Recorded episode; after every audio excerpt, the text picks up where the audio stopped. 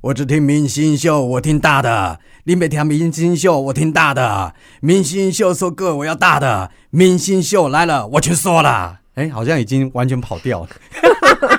是要多大？你在唱什么、我只有第一句唱都唱的标准而已，其他完全都不对。哎，你知道那个 YouTube 它有一些抓音乐版权的限制，比如说你一首歌播了超过五秒，如果这个是版权乐的话，你这个影片的收益会全部归零。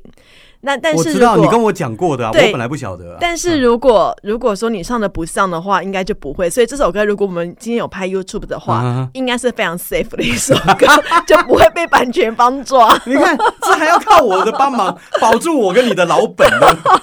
对我们没有拍 YT，这到底什么歌啦？啊，这首歌曲就是呃顽童 MJ 一一六嗯过去的一首歌，叫《干大事》。哦哦，哎哦，我知道我们常播啊，对不对？我听大的就是我干大的，对不对？哎，这首歌红了，那会挑这首歌跟他歌曲的内容没有关系，嗯，而是跟他这个人有关系。顽童，顽童他们来自于哪里？一一六，我跟他说，我跟你说，他们是不是叫 MJ 一一六嘛？哎，MJ 的意思就是木栅。哦哦，是啊，对，然后一一六好像是邮递区号吧。所以哦，是他的邮递区号。对对，我记得好像是这样子，听他们讲过。那你家的邮递区号是几号？四零一。你哦哦，好厉害哦！你不知道吗？我要想一下。我们公司四零四啊。现在还有谁还会大家用邮递区号吗？还要写写信啊？会啊，你网购的时候他就会问你啊。可是网购不用写邮递区号啊。他有问我哎，只有说你要写在哪一区，他就自己出现了。然后你在寄东西的时候。我也没有写邮递区号诶，我去那个 Seven 啊或全家寄那种电到店，我也没有再写邮递区号或者寄电到店不用啦，或者是寄东西出去的时候啊，寄到某个地址，我好像也没再写邮递区号了。哎，如果你。网入购物的话，你是什么到全家 Seven 领货，当然就不用，嗯，或者是什么虾皮店到店也不用。但是如果要寄到你家，就要。没有呢，我没有写耶。我有写，他他有问我啊，我我还去查。通常都是你 你写说你是在哪一个市哪一个区，然后他有他就会自己跳出现。对啊，所以我根本不用去寄。我我买的那没有出现。哦，是哦。对，所以我大概知道说我现在上班的邮递区号啊，哪里邮递区号，大概知道。对，不过我们现在都是。都是店到店啊，店到店比较方便一点点。如果没有管理员的话，对对，像我家或者是我太太家就就没有管理员。嗯嗯嗯。好了，那刚刚讲到的这个木栅嘛，哈，那个哎，他们叫什么？顽童 M J 一一六，他们来自于木栅一一六，木栅一一六。因为今天要讲的案子就跟木栅有关。木栅，你的印象是什么？木栅动物园啊。哦，可是它其实叫台北市立动物园，它不是叫木栅动物园。对对对，而且它离木栅好远好远好远，它还要过一个一个地方才会到。对，它偏远，而且连捷运我都还要再换车，还要换车啊。对，但是也是木栅线啊，动物园线就可以到，是可以啦。就那个地方我不会常去啦，除非你那里读书。才对，或者是小朋友的时候，那边学校应该是世新跟正大吧。正大对对啊，对对那边，然后我记得带小朋友去那边还不错，因为那个木栅动物园前面有那个喷水池啊。小朋友，我家年纪才三岁，看到喷水池千万不要去。为什么？因为夏天木栅动物园虽然很多地方可以坐，但是遮蔽太少哦，太少。正夏天真的太热了。可可是它喷水池，你知道我家在那只在那边玩好久哎。但是可以啊，只是夏天我觉得太热，太热，太热了，会热到你受不了。然后有一次我们家是在疫情呃还没有正式解封的时候去，嗯哼，超爽哦，因为都没有人，你整个企鹅馆只有我们一家四口啊，这真的，你可以在那边翻翻滚跳跃，你知道吗？就是疫情还很。很严峻的时候，不是到很严重，但是已经开始慢慢好像有好一点点的状况，但是至少那时候还没有完完全全解封。所以你去的时候啊，我那时候去年四月吧，三四月的时候去，气候还算不错，然后呢人又不多，大家还躲在家里面。那个游玩的品质之好的，超棒！后面那边的售票员就说：“哎，你看这一家四口，我们给他吸，人家都不。”而且那个地方那时候会是全台湾最安全的，因为都没有人啊。对啊，都动物啊，然后动物也很懒散的。哎，不对，应该是说因为没有人，所以动物很活泼啊。狮子、老虎蹦蹦跳跳，就是对它真的都会跑出来，因为没有人。啊哈。不过我建议大家去墓葬的话，要看清楚分区。我就是没看清楚，我要找狮子，结果跑去跑错了，我跑到什么南极什么的。哦，但他会给你，你会，你可以去拿一个游园图，那个其实还蛮清楚的。他一开始就给我，是我没仔细看。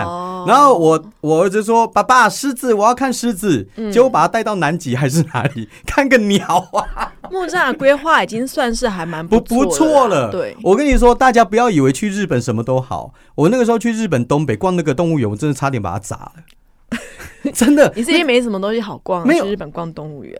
就我太太喜欢逛动物园，然后那里面的老虎，我都怀疑他们有有没有吃东西，好瘦，而且没有力气啊。所以有人就说，其实动物园还蛮不人道的，就是因为把动物圈养在里面。是啊，但是我想说，当我们带小朋友去看的时候，就先不要想这种问题。对对对对，就看还是蛮 爽的。好啦，今天讲到有关于木栅的话题啊。呃，但是我的主题，我刚刚跟安心讲说，我们这一集我先录，为什么？因为这不是太开心的故事。嗯哼，我先问安心，嗯，因为你做过记者嘛，你可能会有一点点概念。你知道台湾一年差不多会有多少具无名的尸体吗？哦，无名尸哦。哎，你以前有跑社会组？我兼着。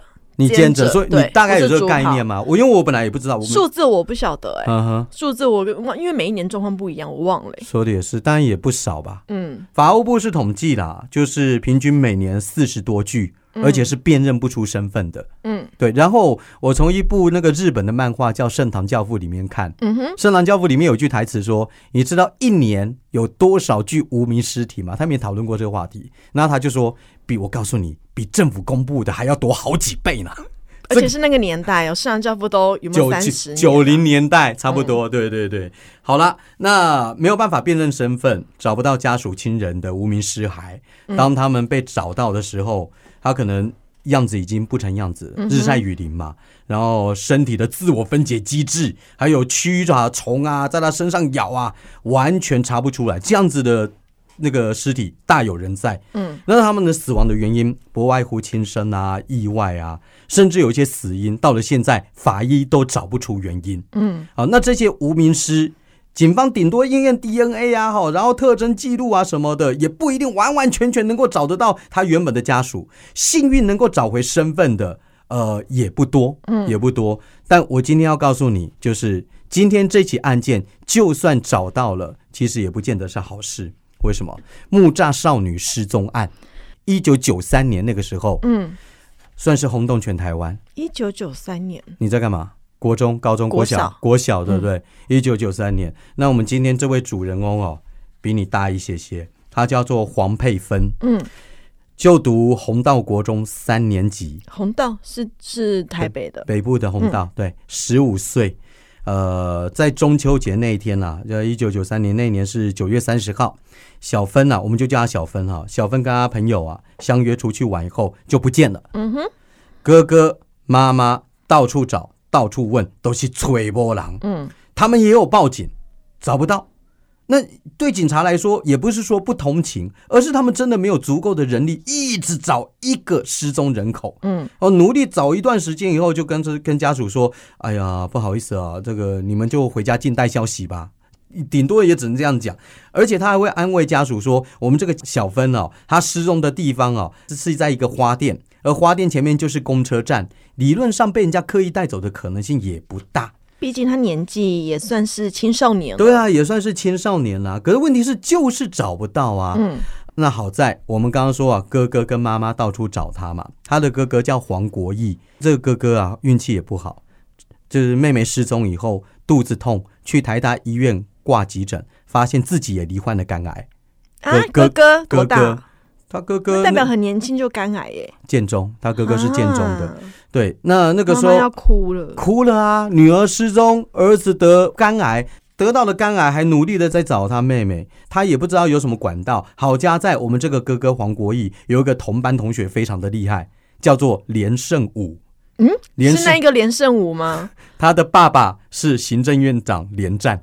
哦，那那个时候是你行政院长？对，那个时候是行政院长。那黄国义当然有连胜武这个同学，就拜托拜托，请他帮忙当然啦，这一帮啊，资源就来了。在一九九四年，也就是隔年，你看他们早很久哦。哎，这样想想啊，果然呢，有关系好办事嘛。真的耶，而且你必须要进好学校哎，因为好学校比较容易遇到有关系的同学的家长。是是啊，没有猴嘎仔，同班同学义不容辞。后来在一九九四年七月五号这一天哦，哦，你看他们的巴古塞有够硬。所有媒体新闻版面全部都出现一个标题：黄佩芬你在哪里？哦，对，因为连战有关切。当然，当然，当然，就是儿子这样子一讲，当然啦，一定全员出动，所有的媒体不分什么男女，那个时候也没有白啦哦，全部都在写黄佩芬你在哪里。我懂那个妈妈的心情，你想说。赶快帮我找到！但是其他失踪人口的家长应该心情是很生气的。哇，哎，你还蛮理性的，还去想到其他家族，替他想说，我的也失踪了，为什么只有关心他的？这这这这也没办法了哦。那新闻的主角这位哥哥黄国义啊，他那个时候自己都必须要长时间躺在医院的病榻上，妈妈陪伴他，然后就在这样子。爸爸嘞？爸爸哦，爸爸不见了，爸爸没了，早就不在了。哦，对，所以你看，这不在了，不是不见了，不在了，不在了。在母亲的陪伴之下呢，召开记者会，希望大家来帮他找找妹妹黄佩芬。嗯，妈妈一边哭一边讲说：“小芬，你赶紧的等来，哥哥身体不好，你要回来帮妈妈照顾哥哥，也帮哥哥照顾妈妈，因为妈妈身体也不好。”嗯，不然一家三口真的是啊，好好可怜。啊，当然这个新闻一直报一直报嘛。同一时间，在台北市文山一分局刑事组里面，有一位巡官呐，黄国浩，还有组员黄奇南，他们也看到这个新闻，他们注意到了黄妈妈在新闻里面提供的相关资讯啊，衣服啊、裤子啊，还有一只手表。他们看了以后，突然间一个念头闪过两人的脑海，立刻冲到了他们分局地下一楼的档案室，嗯，找出了那个被尘封一年的纸箱，嗯，原来一年前其实有相关的事事情。在一九九三年十月二十四号那天呢，呃，有一位台北市民王先生呢，哈，他在那个木栅老泉里四蜀乡那边在遛狗，结果遛狗遛狗的时候，小狗啊就对着山沟旁狂吠，就发现说有一个人体模特，看起来很像是人体模特，就在山沟里面。那因为现场没有腐臭味，他原本想说啊，这谁乱丢的模特儿，就发现这模特儿。是人，不是模特儿。他赶快报警。那那个时候，刑事组就来啦，发现说，哎，这是一具女尸，仰躺着，因为尸体已经腐烂了，根本没有办法看清楚有没有外伤啊。身上虽然穿的红色衣服、蓝色牛仔裤，身上也有一只表，但那个表是破碎的。嗯，然后身上没有任何证件，国中嘛，哈，这身份实在很难找。呃，那个时候警方也是不断的有在查缉专刊上面，希望家属能够来指认，但久了都没有人去指认。但没有想到一年以后，这一则轰动全台湾的新闻，让警方想起了这件事情。嗯，那个时候公布的表示照片，家属公布的是照片吗？呃，有照片，嗯，有照片，的确。那那一天呢，这个一九九四年九月三十号，就在小芬失踪满一年的这一天，妈妈终于靠着警方的帮忙。找到女儿了，所以那个真的是小芬，真的是小芬，最心痛的结果。好，重点来了，嗯，小芬怎么会魂断山区？嗯，十五岁，跟同学约在西门町要去玩，嗯，怎么会在木栅失踪的？哎，木栅跟西门町离很远哦，对，很远，很远哦，这是两回事。线，一个板南线，一个是木栅线。你这这太可怕了吧？我还讲不出这个东西，是谁带他来的？谁把他丢在这里的？这是一团谜，那要弄清楚，就要知道说那一天小芬出门以后，到底去了哪里，见了谁，慢慢爬书才能够理出脉络嘛。其实当天哦，小芬出门以后就下雨了，这雨还蛮大的，再加上几个女生了，没有人带伞，呃，有一位朱同学撑着伞，这来回接送接送他的同学说：“哎，你先到我们家那个花店哦去避雨，那等一下我再撑着伞再把那个其他同学接过来。”哦，因为这位朱同学家里面是开花店，但没有想到五分钟以后，等到朱同学接完另外一个李同学回来花店以后，他稍早接的那个小芬不见了，嗯，已经找不到了。哎，我刚刚不是把他接过来吗？怎么不见了嘞？人嘞？啊？所以朱同学在他们店里面留了一张纸条，说：“小芬，如果你有回来的话，我告诉你到冰宫去找我们，我们去溜冰了。”嗯，可问题是留了这张纸条以后。小芬也没有去找他们。他留在哪里啊？啊，他留在自己的店里面呢。哦，对，因为那个店是他爸爸开的嘛。哈，那个时候负责侦办的万华分局的汉中派出所所长张所长，他接获报案以后，马上出动侦查。整个派出所为了这个案子，老实说查了好几天。那因为小芬最后出现的地点就是朱同学家里开的花店，嗯，所以派出所就以花店为圆心嘛，开始往外查。首先，他问了朱同学的爸爸，呃，就是这位花店老板叫朱家禄，但朱家禄的说法是说，那天早上十一点前后半小时，他都在店里面睡觉啊，完全没有看到小芬啊。再加上花店里面没有监视器，那个时候那个年代还没有那么普遍，嗯，呃，所以所以没有办法确定说，哎，小芬到底抵达花店以后是几点几分，然后他后来跑去哪里了，我都不知道。好，那于是警方只能够在外外查，后来发现说花店旁边有一个工地正在施工，嗯。那警方也在想说，会不会小芬被人家拐进了工地里面了？嗯，所以一一询问工地里面所有人，上上下下，警方查过一轮，找不到任何线索。警方访查的时候也发现说，花店正前方就是公车站牌。嗯，再加上小芬失踪当时，哎，西门町人多热闹，他那个店离西门町其实很近，嗯，其实很近，几分钟的路程而已啊。如果小芬是被人强行带走的话，怎么可能没人看到？对不对？所以，按照这个逻辑来推断，应该是熟人，熟人把小芬带走了。但是谁？警方清查小芬的交友状况，就是一个很普通的国中生嘛。嗯，除了几个好朋友以外，也没有乱交什么朋友啊。但没有想到，看起来很单纯的失踪案，一年以后变成了命案。问题是哦，一年前警方在追查小芬的行踪，都查不出任何线索。时隔一年，从哪里查？他最后一站在花店，没有人可以再证明说他在其他地方出现过。那当然，花店就是最主要的目标啦。花店的老板，花店的老板，对了，花店的老板啊，这当然难度很高了。首先呢，小芬的遗体被弃置在郊外，而纵使凶手留下基证，可能风吹日晒啊也毁了。再来，弃尸的现场是偏远的木栅山区，没有贝亚机，没有监视器，谁进谁出找不到。更不要说那个年代什么行车记录器根本就没那个东西嘛啊！嗯，那专案小组决定了从花店开始查嘛，就先查这个朱家路，朱家路有没有问题？对，有没有问题？他这个二女儿就是小芬的同学，一年多以前了，警方开始查这个朱家路的行踪，还记得他怎么说的吗？朱老板就说了啊，我都在店里面睡觉，没看到小芬。哎，有所以有店员。啊，有店员，啊不不，朱老板，对啊，朱老板在睡觉，但花店是开的嘛，所以代表那时候是有店员在顾店，没有店员，就老板在那边睡觉，趴在那边睡觉。哦，但是哦，他都不怕有人进来偷东西，就对，可能生生意还好吧。那反正这句话看起来没什么奇怪，但一年以后哦，哎，这句话就显得有点奇怪。哎呀，怎么说呢？因为当天小芬抵达花店以后，曾经打电话给一个陈同学，要他出来溜冰。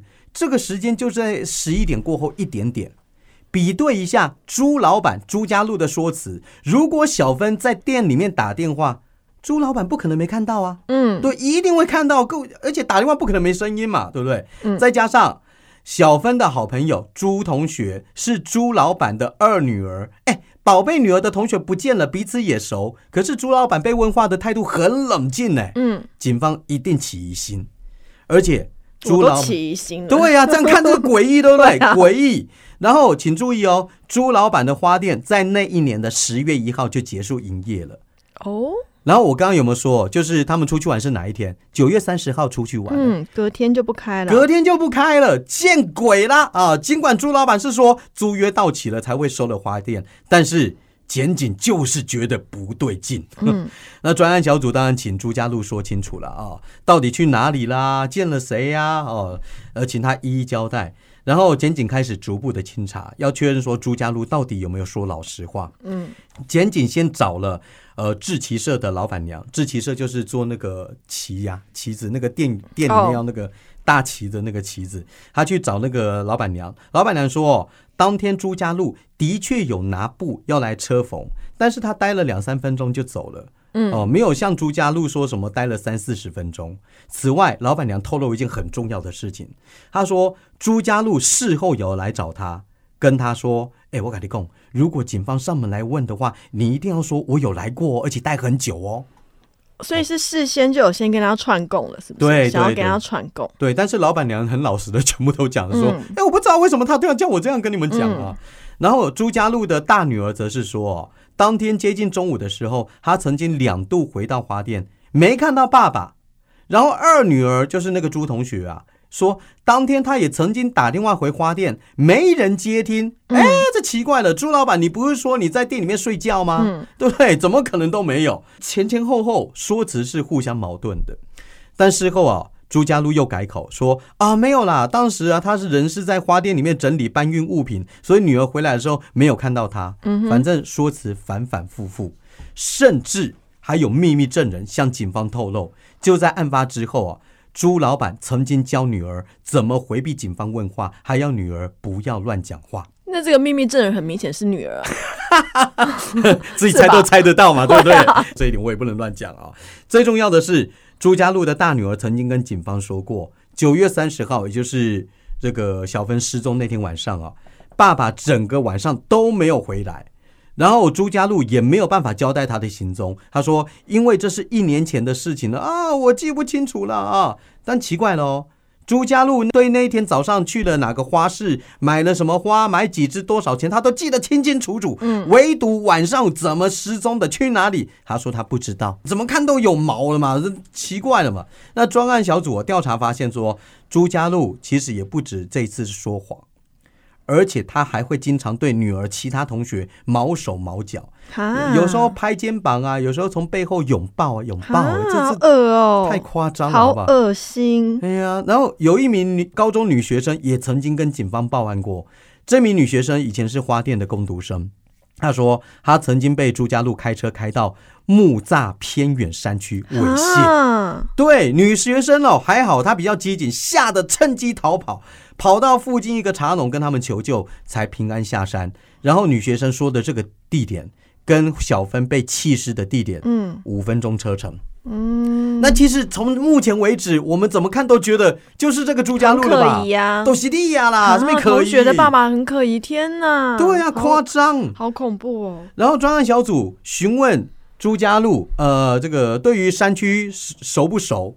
他说：“哦，我自己不熟啊，还可以这样子讲。”然后检警发现说，朱家路对于木栅老泉里四十五巷附近的路径其实相当熟。他不但常到这边哦采那个杏桃花的枝干，然后也会带女孩子来这边。那个检察官就说，还有更多的女学生，搞不好曾经都跟他去木栅过。嗯，那正当检警把侦办重点放在朱家路身上啊。朱家路的二女儿，也就是那个朱同学，突然改说辞了。嗯，他原本说啊，当天他曾经打电话回花店，但没人接听。但是他说哦，没有没有没有，当天下午我有回去过花店，然后我有看到爸爸，他还向爸爸问过说，哎，有没有看到我的同学小芬？那奇怪了，你前面在问你的时候，你根本没有说你有回去。嗯，你现在怎么又说你有回去？他如果说辞是真的的话，那对于朱老板来说就是最有力的不在场证明嘛。嗯，对。那问题是啊，当专案小组去问当天呃跟朱家路二女儿一起去溜冰的同学，他们说我们都在一起呀，二女儿完全没有离开过冰宫啊，这就可疑了哦。所以检察官一听就知道妇女串供的啦。嗯，所以决定要羁押朱老板。一九九四年十月十七号那天哦，台北地检署开庭了。呃，检察官呢，把所有的证人都找来，嗯，交叉讯问，全部问了一遍，点出一个个关键疑点跟矛盾，而且对朱家朱家路哦进行了讯问，整整四个小时。面对所有的疑点，朱家路都没有办法自圆其说，嗯，最后他还向检察官说：“对了，检察官，你应该收押我啊。”呃，我之前的所有的供词都是瞎掰的。嗯，但他没有认罪。对，但他没有认罪。他还说，现在我承不承认犯罪都无所谓了，反正你们都已经查成这个样子了。嗯，然后检察官说，既然你这么说，你就把所有的案情说出来嘛。他说，哦，不要了，你们自己去查。好。好好好贱，你就直接说好贱，对不对？就直接说好贱嘛。我脑袋是浮现某个政治人物，但不好说。好，那总之啊，朱家路有没有涉入小芬的命案？尽管每一个怀疑都指向朱家路涉案的可能性很大，但最重要的还是得知道一年前中秋节的那一天，到底在木栅老钱里发生什么事？对，这是最难的。你知道干员每天都往山上去，不断的找，不断的问当地人，哎，好不容易还真的给他问到一个关键性的人物，嗯，一个诚信市民，案情才有了突破性的进展。这位诚信市民说，那天下午三四点，他准备要回家的时候，他看到他家门旁边停了一台车，玉龙三零三浅绿色的轿车。那据说这款车在当年来说算是蛮特殊的，再加上那天又是中秋节，车子又停在他家附近，平时深山来往的车又不多，所以他很有印象。诚信市民说，他经过这台车子旁边的时候，就看到车上有一男一女。他原先以为是情侣约会，他也没管那么多。那他说他有看到男子的脸侧脸高高的、瘦瘦的，哎，长得跟朱家路还有几分像哦。但他不确定说女孩长得像不像小芬。嗯，那这个线索一出来，检警相当的振奋了，因为朱家路有一台车，那台车恰巧就是玉龙三零三，绿色的。对，你看又多了又多了一个线索了，而且不止诚信市民哦，专案小组透过这条线又抽丝剥茧，继续找到更多的目击证人。呃，有人看到，哎，长得像朱家渡的人曾经在附近烧纸钱，也有人看到疑似朱老板跟小芬的女子哦。出现在现场，嗯，那大家都认得出朱家路的长相这么好认吗？因为他脸部轮廓啊很明显，看过他的人对他都会留下印象，但是还是没有人看到行凶过程，只是说有见到他，没有决定性的证据。对，但这个时候决定性的证据来了，一个计程车司机自己找上专案小组，嗯，他说他看见了。看见什么了？对我告诉你，这个我看了他的证词以后，我自己觉得啊，嗯，有点瞎啦，因为他讲的好详细哟，他讲的太详细了。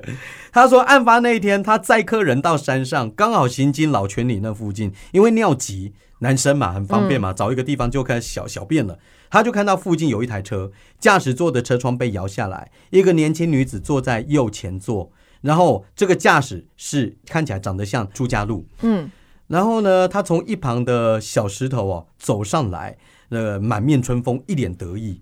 结果他看到了张姓司机，计程车司机，然后就用台语说：“你跨啥啦？”嗯，然后张姓司机就对这个男子说：“哦，你假又 key 耶哦。”看得到女生是年轻的。对对对，然后对方就是跟他说：“没你惯呐。”嗯，然后这个时候张姓司机还看到车子后座有放购物袋，他还调侃男子说：“哦，你还买新衣服，被上衣哦。”哎，这个时候对方就有点恼羞成怒，说：“你卖软恭维啦，就要跟他吵架。”嗯，这个时候坐在副驾驶座的年轻女子突然哭起来了，嘴里大喊说：“你垮了，我都被人家看到了，都是你害的，我不想活了，我没有脸见人呐。”嗯，结果像朱家路的这个男的就不断的安抚年轻女子，怎么安抚都没用，突然冒出了一句话说：“好，既然你不想活了，那我就成全你。”嗯，同一个时间。一个路人从另外一个小道上面跑出来，就直问他说：“哎，你刚刚在路边到底在干什么？”当时路人跟所以蛮多人看到的，对，其实蛮蛮多人看到了啊。后来他们都觉得说朱家路的态度有点强硬，都要叫他们闪边去。嗯，于是他们就走到朱家路的车子旁边了，一两公尺，叫他们谈论，一直在谈论说：“这朱家路到底其实冲啥？车子里面没人吗？”车子里面，你说那个车朱家路的车子是不是？呃，是有人的，就那个啊，梅梅还就在里面呢，所以他们在旁边这样谈。对啊，对啊，就在两个人谈话没多久，他们就听到了清脆的一声咔嚓，咔嚓一声，然后两个人转头看过去，就看到副驾驶座原本还在哭的女子，突然间瘫软无力，双眼紧闭，脸色惨白。嗯，你觉得会不会太详细了？咔嚓咔嚓一两声，对啊，也就是。可是他们如果看的那真的靠那么近。倒也的确是可以蛮详细的，对，有可能嘛，对啊，有可能嘛。所以尽管这个张欣驾驶哦，开车要赶紧追，因为这个时候这个向朱家路的这个人已经开车走了，嗯，然后这个计程车驾驶要赶紧追，最后追丢了。他说这件事情他放在心上很久了。那现在没想到新闻一直报报到他无法想象的大，他决定这个时候鼓起勇气说出来。那我会相信他，我相信啊，觉得讲的真的是还蛮细，而且他真的有看到，太详细了啊。那张信咔嚓咔嚓到底是什么？扭断脖子啊！我告诉你，因为这个朱家路有一个我刚刚没有讲，我忘了讲，朱家路是海陆出身的，海陆就会这样子吗？海陆有格杀技啊什么的，对啊，对啊，对啊。可是旁边还有人呢。可能就是他也不管的俩公的，因为女的一直哭嘛啊。嗯。后来这位司机，建车司机的证词，检警相当重视，因为他几乎是目睹了整个过程，而且也听到了关键的咔嚓声了嘛。专案小组把所有的目击者证词一一拼凑以后，就成了检察官要起诉他的关键。但是他们没有去查他的车吗？因为一切都在他的车里面发生的，很。车子应该很多证据。我告诉你，等于算是帮我的说辞来铺路，你知道吗？嗯。因为我接下来就是要讲检警要查他的车了，因为他们查了好几次以后，后来有一次在他的轿车内部找到了玻璃碎片。嗯。后来玻璃碎片拿去做科学鉴定以后，发现说，哎，这跟黄佩芬戴的手表的玻璃碎片好像有点像。嗯，好像有点像，种种的证据几乎要把朱家路逼向死路了。然后后来检警把朱家路在一九九四年十月二十四号那天带回了木栅山区的弃尸现场。嗯，然后呢，警方带着一个服装用的假人模特儿，把它放在那个小分城市的那个旁边。嗯，要朱家路看着他。原本是希望说重回现场，试图模拟看朱家路会不会说些什么。嗯，但没想到朱家路一开口。居然是对着假人喊说什么，你知道吗？他说：“黄佩芬，你说，你说是不是我害你的啊？你说啊。”嗯，他一副不在乎、不害怕的样子，嗯，不太像是凶手的状态。而且事后他接受媒体采访，还说：“啊，我也希望黄佩芬九泉之下能够拿出良心，赶快显灵，让警方赶快抓到真凶，还我清白。”你说之后，所以代表他没有被定罪，而且他不是凶手。就是检警在起诉的过程当中，还带他到现场。他始终是不承认，嗯，但没有想到，就在检察官贞洁准备要起诉的前夕，朱家路透过律师向检警表示，他要认罪了。哦，怎么了？他说，只要检察官愿意接受我提出来的条件，好，我认罪。第一，检察官，你不可以要我被判死刑。OK。第二，我也不愿意说出所有的案发经过。只要检察官你同意的话，我就认罪。为什么要认罪一定就不能定罪啊？对呀，不讲就不能定罪啊？那不是废话吗？这些条条件不要说检察官了，我们两个听了都觉得说摩扣零个代级嘛哈。好，但问题是，一九九四年十一月二十一号，朱家路前往刑事局去做测谎，但是有好几个问题，朱家路的回应不是不知道，就是没有。嗯，而且测谎结果都显示没有通过。也就是他每一句话几乎都说谎，但是测谎结果不能够拿来当证据，只能够参考。好了，那总之十一月二十八号，台北地检署侦查起诉啊，起诉的内容就说了，朱家路平常会对女儿同学有肢体接触，然后看准了被害人年纪太小了，好欺负，就借机带到山区侵犯，甚至愤而杀人。嗯，所以希望求处死刑。很多人都觉得说这案子看起来尘埃落定了，而且但是没有证据啊，一直都没有证据。对，关键的这哎，安心就对了哈。这么多的证人、手表的碎片，还有测谎的报告，但没有想到案件一进入法院审理了一年半，最后无罪。对啊，因为真的没有直接证据证明就是这个人，有可能长得很像啊，手表的玻璃搞不好也是同一只手、同一款式的啊。对啊，所以朱家路走出法庭了以后，还对着所有的媒体比了一个耶。你知道，就这一幕真的是让人傻眼，而且火大。可是为什么呢？为什么呢？因为法院后来有去做了一个件事情，他们为求慎重，他不止将朱家路带去测谎，他把所有的证人都接受测谎。请注意，这些证人的测谎也都没过。对呀，对呀，参考啊。对啊，所以你说说，法官究竟该相信谁？嗯，而且对于证人来说呢，你一年前看见的现场，一年以后。你不是当事人呢，嗯，你对于细节的记忆还剩多少？嗯，就算你在现场真的看到了一男一女在吵架，听到了咔嚓声好了，但谁又证明说你们看到的人就是朱家路还有还有小芬？嗯，所以这一切的一切，法官对于证人的说辞上面打上了好几个问号，所以这也是他女儿呢，他女儿搞不好这个突破点，他女儿，因为他女儿被他爸爸教说要串供啊，对，这可是这也只是一个疑点，嗯，不是证据。不是判死的，因为你要判一个人杀人，你证据要非常非常确凿。哎，总之啊，测谎没过，所有的证据也只是间接的证据。嗯，啊，最后这所有的证据显现出来以后，法官还是都不采信。嗯，另外啊，朱家路的女儿前后说辞不一，法官说她不在店里，不等于说就是犯下了杀人案。是对，所以尽管呢，小芬的这个命案了，朱老板了，到最后。判无罪。但是这件事情在侦办的过程当中，他涉嫌把女女工读生带到山区啊，妨害自由。这件事情让他吃下了三年六个月的徒刑。所以到现在为止，到底是谁杀害小芬的真正凶手，确切的还没有被抓到，法院上认定的，其实还没有。嗯，但是我告诉你，多年以后。检察官，这位当年侦办的黄检察官了，在二零二零年，就两三年前，有收到一封匿名信件，嗯，让案情瞬间燃起了一丝希望。因为信件里面提到了重大的讯息，是破案最大的阻力。写信的人本身也是受害者，而且他透露，其实当年不只有他跟小芬是受害者而已。写信的这位，他自说是。Y 小姐啊，嗯，她说她当初也不想回忆过往，但不愿意自己的同学小芬沉冤那么多年。对她跟小芬是同学，嗯，所以她她是在因缘际会之下认识了这位朱家路，偶尔会到花店帮忙包花啊，整理花材啊。她说，因为朱老板的花店就会在中华路的公车站旁，很多学生会在公车站旁等车，呃，朱老板呢就会借机去发玫瑰花给所有同等车的同学，嗯，借机要攀谈。然后等到大家都熟的时候，就会把女学生带到店里面去。那因为朱家路对于家庭失和的学生呢，非常的关爱，所以这些受他照顾的女学生都会喊他一声干爹。你看多厉害！而朱家路偶尔也会带这些女学生了到附近的卖场啊去吃吃喝喝。嗯，其实当地的卖场对店家朱老板都有印象。那这位 Y 小姐啊，在花店帮忙的时候，其实朱家路就曾经从那背后环抱住她，还说要教她怎么拔玫瑰刺，然后也曾经被朱家路从后方勒住了脖子。